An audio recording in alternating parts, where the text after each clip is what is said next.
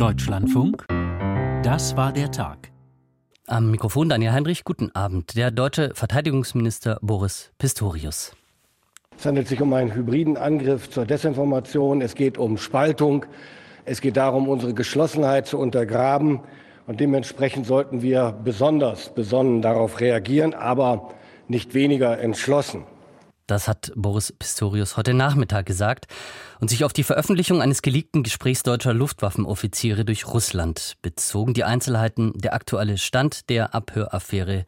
Gleich das erste Thema in dieser Sendung.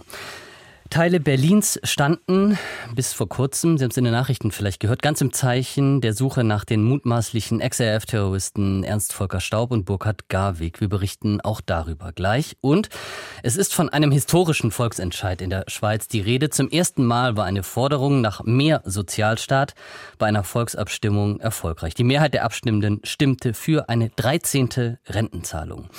Die Einzelheiten in dieser Sendung.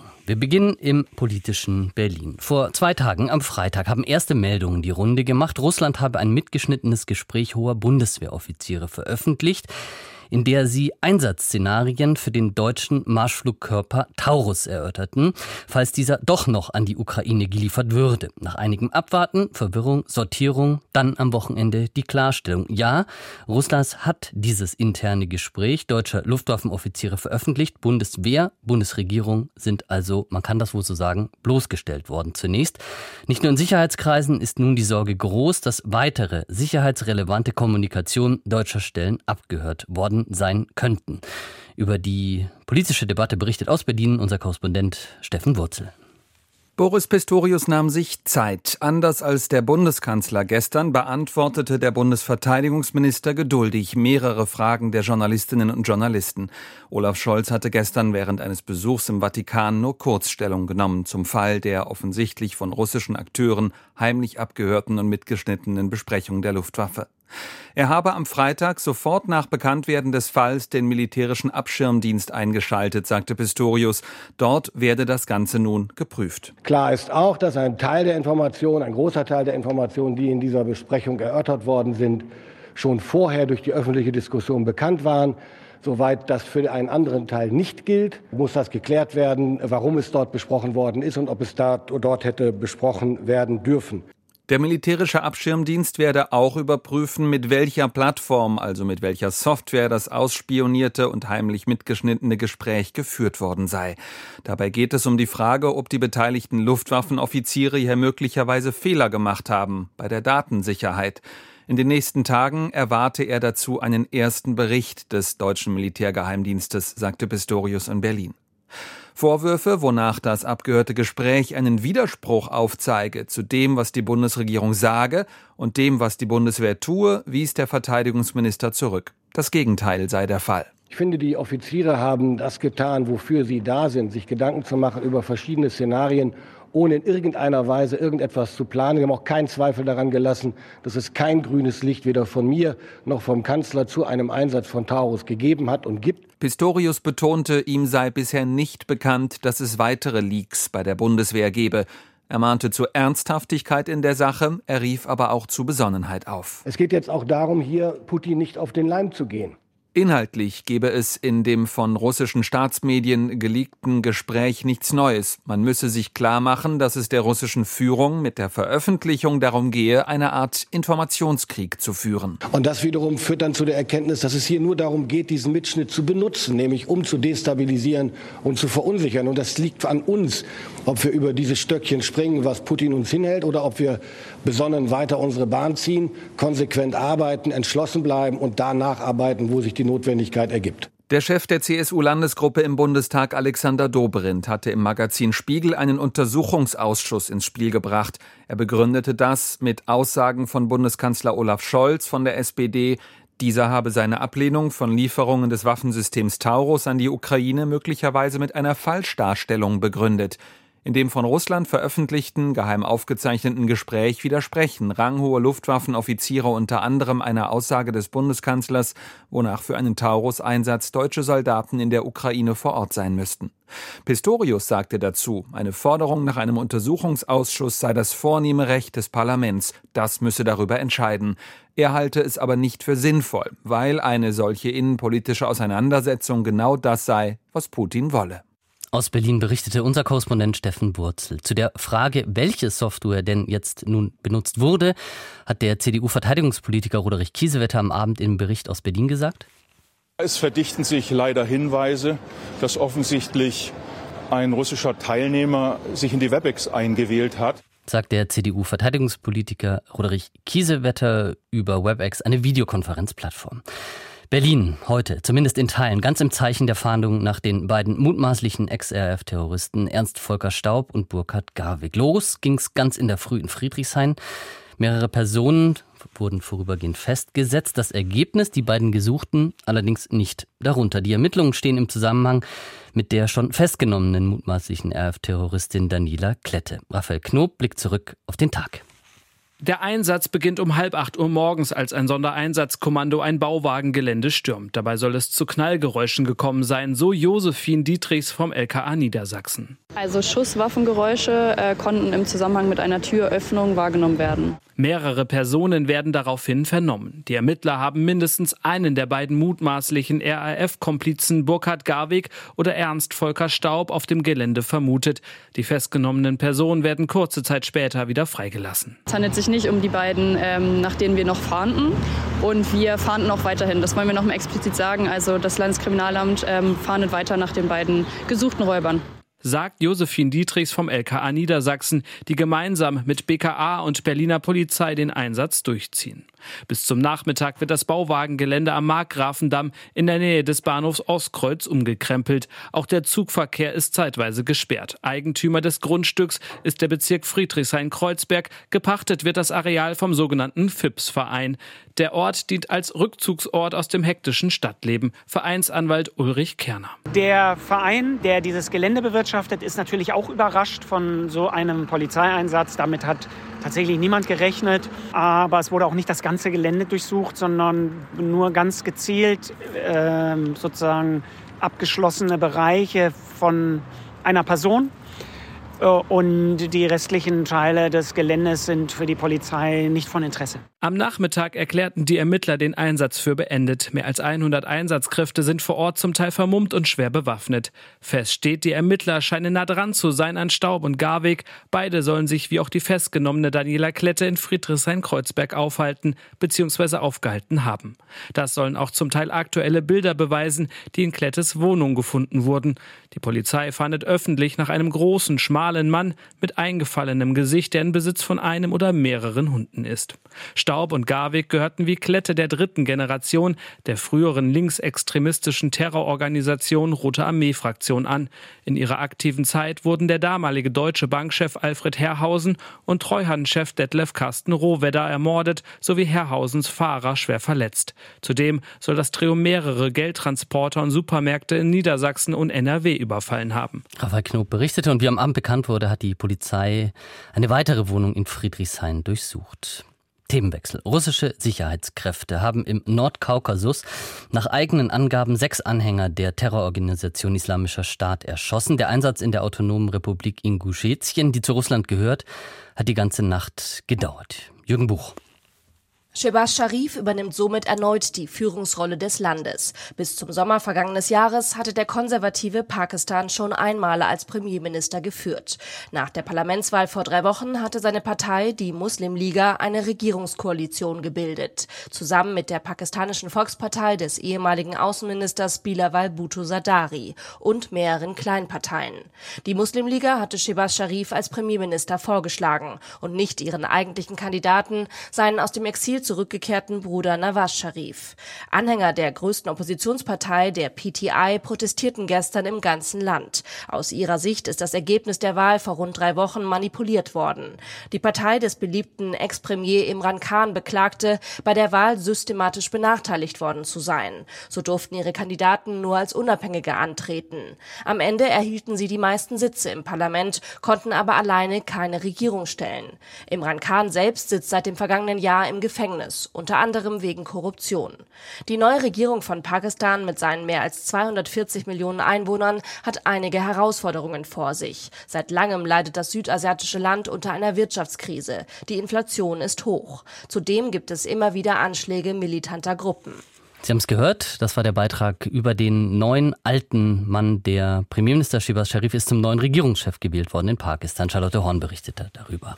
Wir kommen nach Deutschland. Bahnfahrerinnen und Bahnfahrer könnten bald erneut von Streiks betroffen sein. Morgen will sich GDL-Chef Weselski zu den geplatzten Verhandlungen äußern. Tom Ostermann. Weitere Streiks wären den Menschen in Deutschland nicht länger erklärbar, sagte Bundesverkehrsminister Volker Wissing der Bild am Sonntag und ruft die Konfliktparteien auf, nicht weiter auf ihren Maximalpositionen zu verharren. Betroffen von neuen Streiks wäre neben den Bahnfahrern auch die Wirtschaft. Wissing warnte, dass ein stillgelegter Güterverkehr zu Versorgungsengpässen und Störungen von Lieferketten führen kann.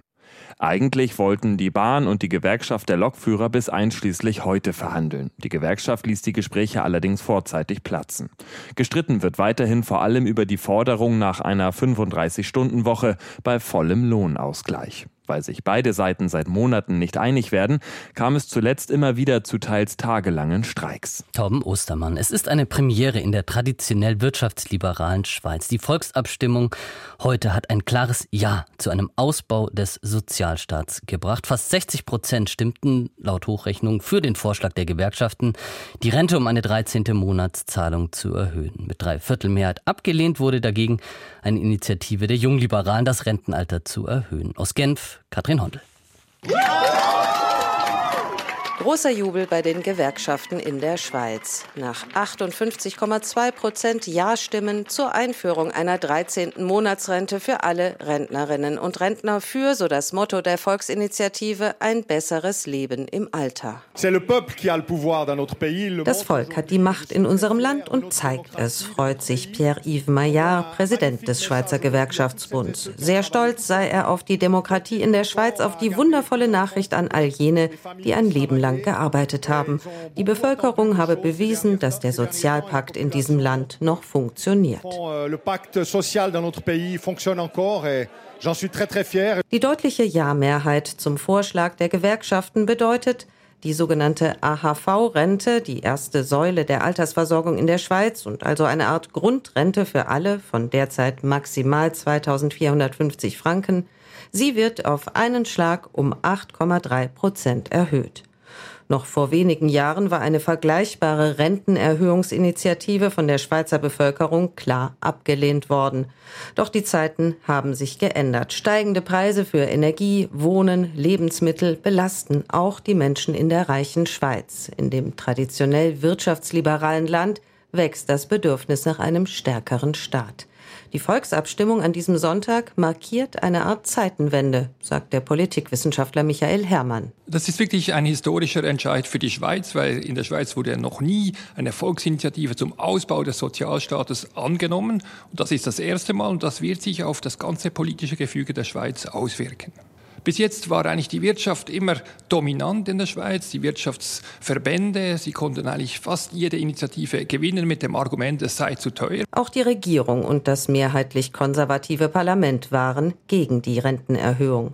Entsprechend groß ist hier das Bedauern nach dem Volksentscheid. Die Jüngeren würden nun zur Kasse gebeten, um die 13. Monatsrente zu finanzieren, so etwa Brigitte Helberli-Koller, Parlamentarierin der Mittepartei. Ihre Kaufkraft wird schwinden, ihre Lohnabgaben werden sich erhöhen, die Preise werden steigen, also das werden wir aushalten müssen. Doch das Ja der Bevölkerung zu höheren Renten ist deutlich. In den französisch- und italienischsprachigen Regionen Regionen der Schweiz lag die Zustimmung sogar bei über 70, ja teilweise über 80 Prozent.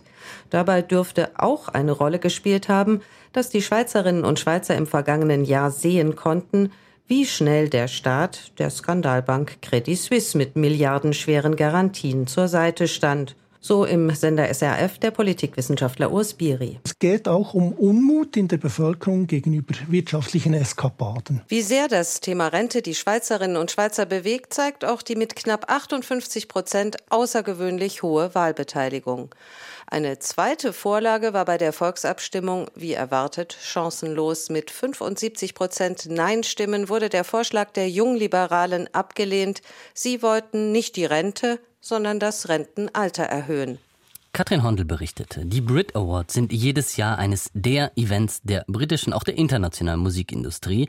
In diesem Jahr war Frauenpower angesagt. Frauen haben die Bühnen dominiert und eine dieser Frauen schaffte sogar etwas, was noch niemand vor ihr geschafft hatte. Sie nahm die meisten Preise mit nach Hause. Die Londoner Sängerin Ray Konstanze Nastarowitz berichtet. You just don't understand what this means to me. So viele emotionale Dankesreden wie sie musste wohl noch niemand bei den Brit Awards halten. Ray, die Londoner RB- und Popsängerin, räumte bei der Preisverleihung ab wie niemand vor ihr. Ganze sechs Awards nahm die 26-Jährige mit nach Hause, brach damit jeglichen Rekord. Einen der Preise gab es für das Album of the Year, ein Medley davon performte sie vor einem begeisterten Publikum dann auch noch live.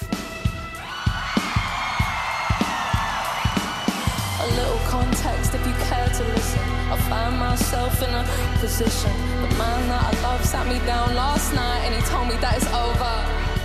Obwohl die Künstlerin auch den Best New Artist Award gewann, blickt sie bereits auf eine lange und nicht immer einfache Karriere zurück. Nach vielen Schwierigkeiten emanzipierte sich die aufstrebende Sängerin 2021 von ihrem Label. Für sie der Befreiungsschlag. Von da an übernahm Ray selbst die Verantwortung für ihre Karriere und das mit Erfolg. Ich fühle mich wie eine neue Künstlerin. Ich konnte nochmal neu anfangen. Die Künstlerin, die ich vor drei Jahren war, würde nicht glauben, was sie heute sieht. Ich bin in Kontrolle. Ich bin jetzt mein eigener Boss. Diese emanzipierte Energie zog sich nicht nur durch Rays Auftritt und Dankesreden, sondern durch den gesamten Abend. Nachdem es im vergangenen Jahr Kontroversen gegeben hatte, weil nur Männer für die geschlechtsneutrale Artist of the Year Kategorie nominiert worden waren, übernahmen nun vor allem Frauen die Bühne und viele der Awards.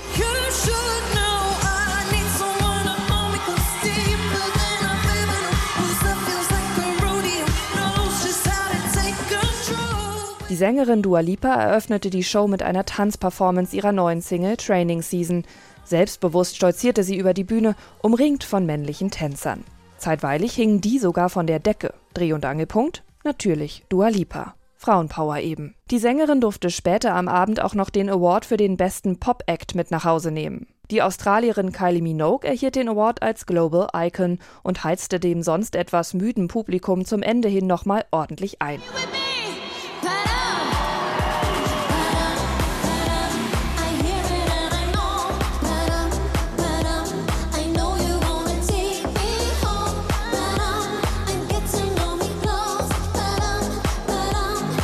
Und, ganz im Sinne der Frauenpower, lobte sie in ihrer Danksagung den eigentlichen Star des Abends. Ich werde einfach mit Ray weinen. Ray, du hast das geschafft. Geweint hat Ray viel an diesem Abend. Besonders emotional die Dankesrede, für die die sichtlich aufgelöste Sängerin auch gleich noch ihre gerührte Großmutter mit auf die Bühne nahm. Ich will meiner Großmutter für ihre Gebete danken. Sie ist bis 3 Uhr morgens wach und betet für mich und meine wunderbaren Schwestern. Ich liebe dich so sehr. Immer wieder musste die Oma ihre Ray auf der Bühne beruhigen, legte den Arm um sie. Ihre Enkelin kennt spätestens jetzt wohl jeder. Konstanze Nastarowitz berichtet. In einer Woche werden in Hollywood wieder die Oscars verliehen. Ein besonderes Augenmerk in diesem Jahr liegt auf der deutschen Sandra Hüller. Mit gleich zwei Filmen sorgt die 45-Jährige in diesen Tagen und Wochen vor der Preisverleihung in Hollywood für Furore. Zum einen mit dem Gerichtsdrama Anatomie eines Falls, zum anderen mit dem Nazi-Film The Zone of Interest. Hüller ist erst die dritte Deutsche, die als beste Darstellerin nominiert wurde. Katharina Wilhelm berichtet. Sandra Hüller. Okay, mit dem Nachnamen müssen die amerikanischen Moderatoren oft noch etwas üben. Aber die Begeisterung für Sandra Hüllers Schauspieltalent scheint in den USA ungebrochen.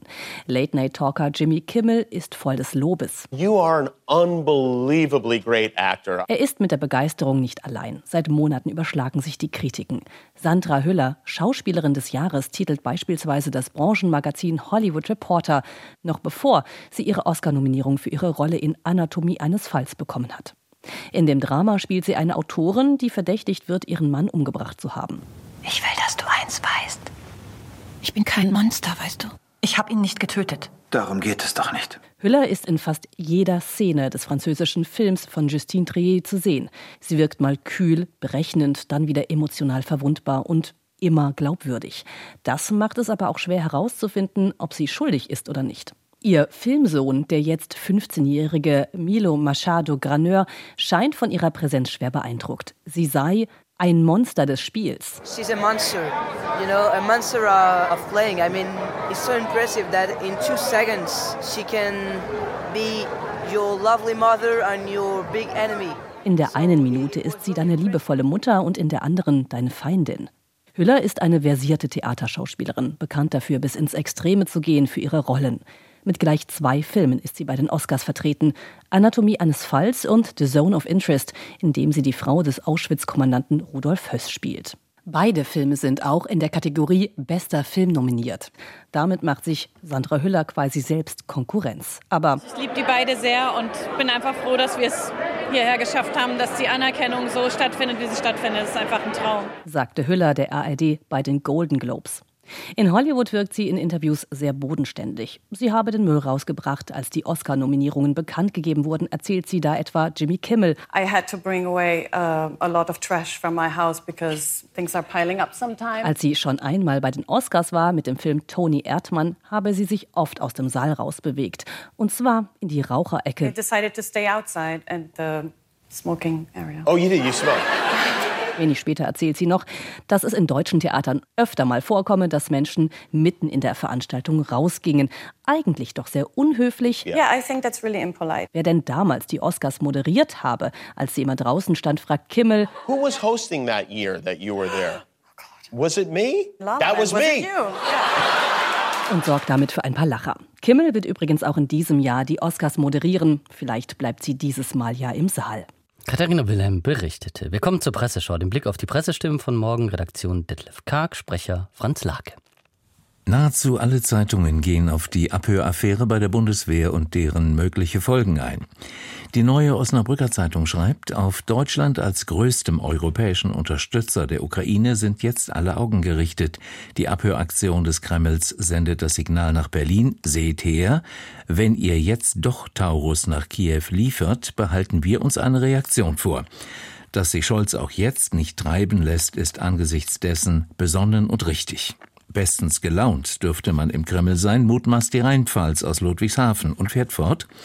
Es wurde spekuliert, dass ein russischer Geheimdienstler sich womöglich einfach in das Gespräch eingeklinkt haben könnte, weil er an die Zugangsdaten gelangt sei. Wenn das stimmt, werden Verbündete wie die USA oder Großbritannien wichtige Geheimdienstinformationen noch seltener mit Deutschland teilen. Denn der deutsche Sicherheitsapparat scheint mehr offene Türen zu haben als ein Adventskalender an Heiligabend. Für die Leipziger Volkszeitung nutzt die Affäre dem Kreml. In der Propagandaschlacht, die den Krieg begleitet, ist die Aufnahme für Russland ein willkommenes Instrument. Bei den eigenen Leuten lässt sich damit die Erzählung vom aggressiven Westen füttern und damit die eigene Aggression zudecken. In den Zeitungen der Mediengruppe Bayern ist zu lesen, auch außenpolitisch kommt die Veröffentlichung zur Unzeit. Dabei hatte Verteidigungsminister Pistorius angekündigt, das Land kriegstüchtig zu machen. Wie sich zeigt, wäre ein dringender erster Schritt dafür, sich besser gegen Abhöraktionen und Cyberangriffe zu wappnen.